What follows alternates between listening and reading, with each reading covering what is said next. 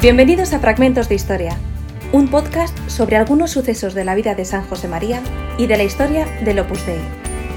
Hoy, en los Pirineos, o todos o ninguno, por José Carlos Martín de Laoz, historiador.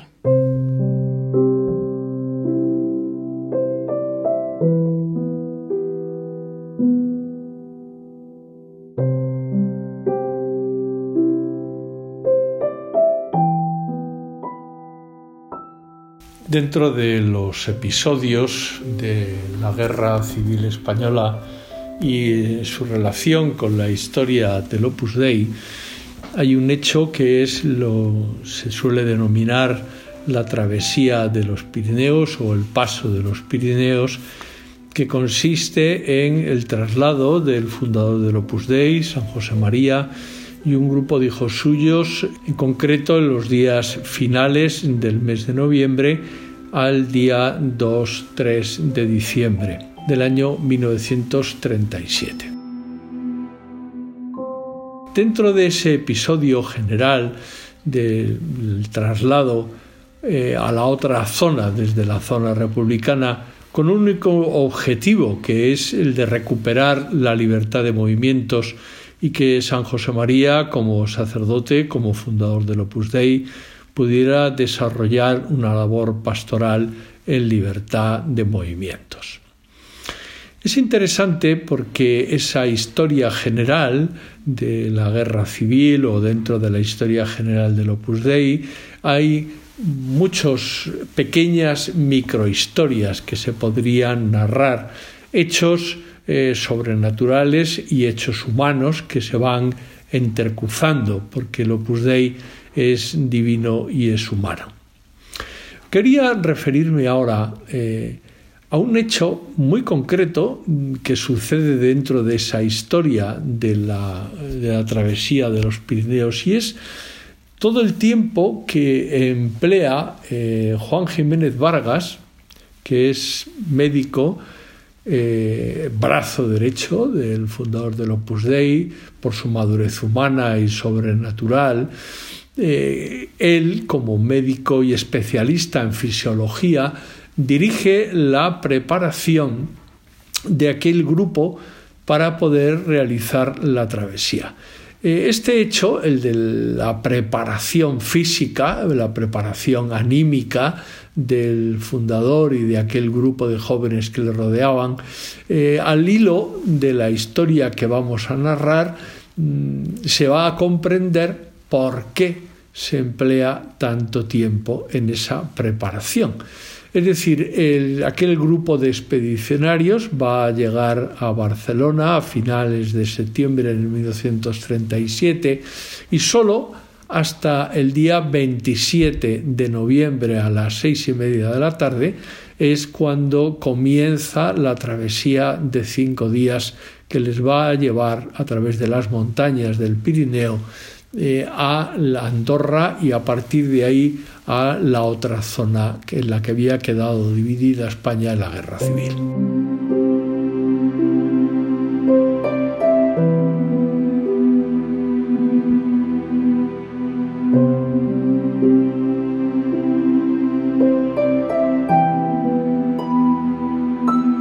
Es interesante eh, estudiar por qué eh, esas semanas de espera. Juan Jiménez Vargas, digo, era especialista en fisiología, de hecho estaba haciendo ya su tesis doctoral sobre esa materia. Y en 1942, eh, al poco de terminar la guerra civil, obtendrá su cátedra de fisiología en la Universidad de Barcelona, eh, precisamente concentrada en esto, en la capacidad del ser humano para afrontar riesgos, para afrontar aventuras eh, de esfuerzo. En ese sentido, Juan va a dirigir aquel grupo por las calles de Barcelona, sorteando los controles que los milicianos sometían a los viandantes, para que puedan, a través de esas caminatas, eh, ir preparándose. San José María venía a a realizar esa travesía desde la legación de Honduras, donde había estado refugiado en marzo a septiembre de 1937 en unas condiciones muy precarias, tanto de alimentación como de aireación, porque había estado encerrado en una habitación con otro pequeño grupo, eh, salvando la vida milagrosamente, pero en cualquier caso encerrado. Tiempo, por tanto, de caminar, tiempo de aprender, de recuperar eh, para subir cuestas, para hacer esfuerzos, para sortear obstáculos, eh, para recuperar equilibrio y tiempo también de alimentación, porque la alimentación que tanto San José María como los demás habían podido llevar en el tiempo previo, pues no era la más adecuada, estaba evidentemente carente de vitaminas y de, muchos elementos que la vida corriente y habitual tenemos, precisamente por la situación precaria de la guerra, todo eso había disminuido.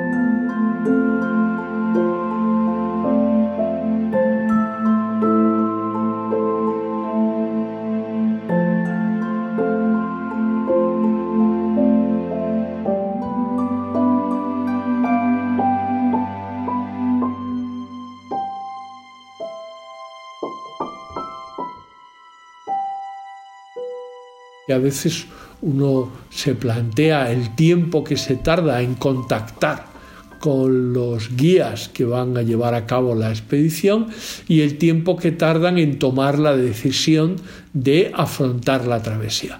Cuando se produce un visionado de esos vídeos que se han elaborado eh, sobre la travesía de los Pirineos, cuando se observan los mapas, los cambios de cota, de altura, los mm, vaivenes del trayecto que fueron siguiendo en zigzag, entonces uno empieza a, a explicarse por qué Juan tarda tanto tiempo en dar el visto bueno para comenzar la travesía y por qué aquellos guías tardan tanto tiempo en dar el visto bueno a esos expedicionarios en la travesía. Es decir, por ambas partes hay una duda real y fundada acerca de la capacidad de poder llevar a cabo semejante aventura. Hay que tener en cuenta que toda esa zona de la frontera está muy vigilada y por tanto eh, en cualquier caso la situación no es fácil ni las relaciones son eh, corrientes y sencillas, todo es a través de terceras personas.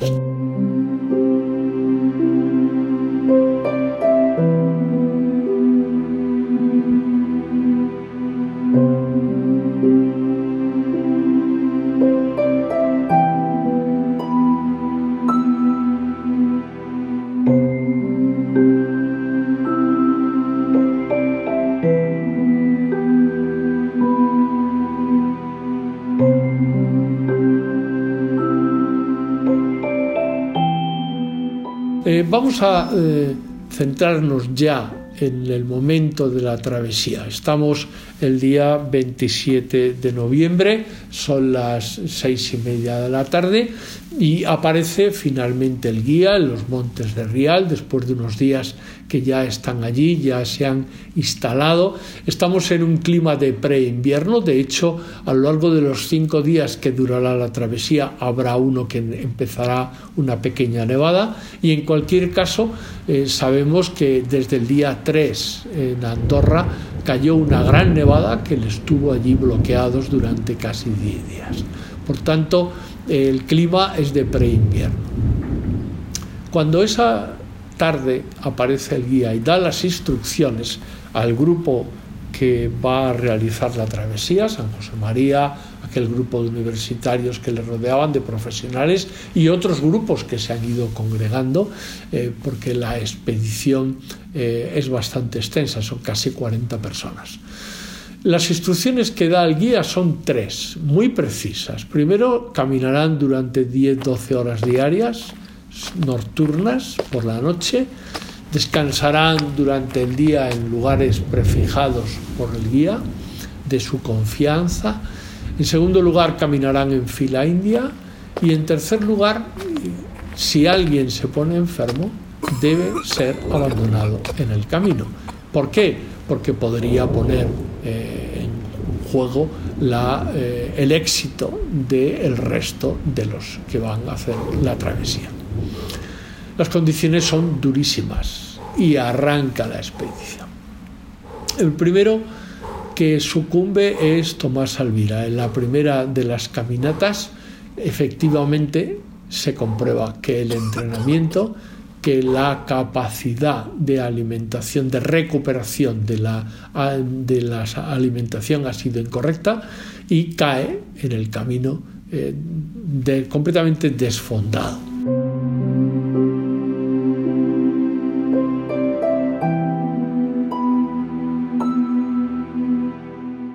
El guía pasa a dar la instrucción contundente. Eh, y San José María interviene eh, con la autoridad moral de ser la persona, ser sacerdote y ser la persona más mayor de la expedición y le dice, no, Tomás viene con nosotros. Ante esa seguridad y esa fuerza, todos tiran de Tomás hacia arriba y casi en volandas consiguen que termine la jornada. La segunda jornada, quien sucumbe es el profesor Alvaleda, José María Alvareda, que catedrático de farmacia, de edafología y por tanto teóricamente el mejor preparado de todos, puesto que era un hombre que se dedicaba al estudio del suelo y era especialista en grandes caminatas por la montaña, por la eh, zonas escarpadas de preparación de suelos, etc. Pero indudablemente tantos meses de guerra, de contienda, de falta de una alimentación ha hecho que en la segunda jornada quede como atontado, como ido. Eh, finalmente eh, consiguen entre todos levantarlo y llevarlo. En la madrugada del 2 de diciembre, es decir, ya estamos en el quinto día, es el último. Eh, pocas horas después llegarán a Andorra y llegarán a la libertad.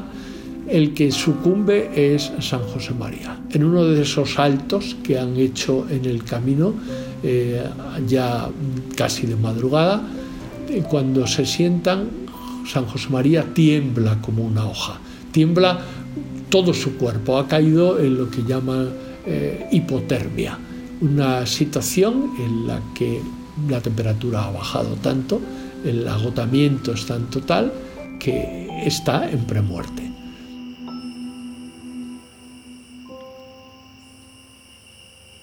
Juan Jiménez Vargas toma una decisión contundente, todos sobre él. En ese sentido, cuando todos se amontonan y consiguen amontonados sobre él darle el calor que necesita, de modo que consiguen recuperarlo, están mostrando de una manera muy gráfica que verdaderamente el Opus Dei en ese momento es una pequeña levadura que gracias al calor de la fraternidad, al calor de la caridad cristiana, eh, han logrado sacar al fundador.